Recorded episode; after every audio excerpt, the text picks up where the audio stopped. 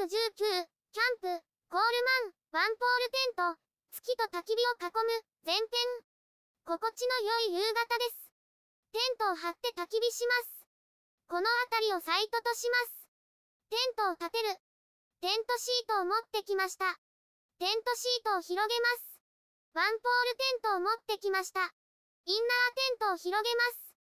風上からペグを打ちます。対角上にペグを打ちます。合計8箇所打ちます。ポールを出します。テントの入り口を開けます。ポールを立てます。このようになりました。前室のポールを組み立てます。テントに接続します。フライシートを出します。ベンチレーションを広げます。扉を開けます。フライシートをかけます。ベンチレーションを開けます。向きを調整します。フライシートをインナーテントにかけます。テントの内側です。ポールにマジックテープを留めます。テントの扉を閉めます。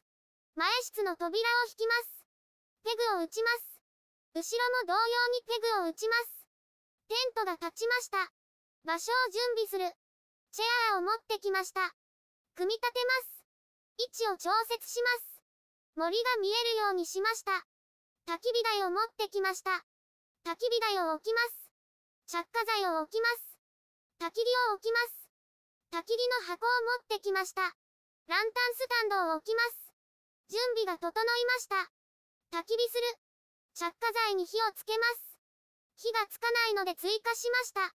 いっぱいいただきます。美味しいです。焚き火を足します。空を眺めます。火がついてきました。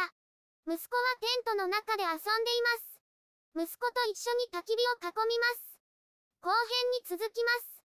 YouTube でたくさん動画を公開しています。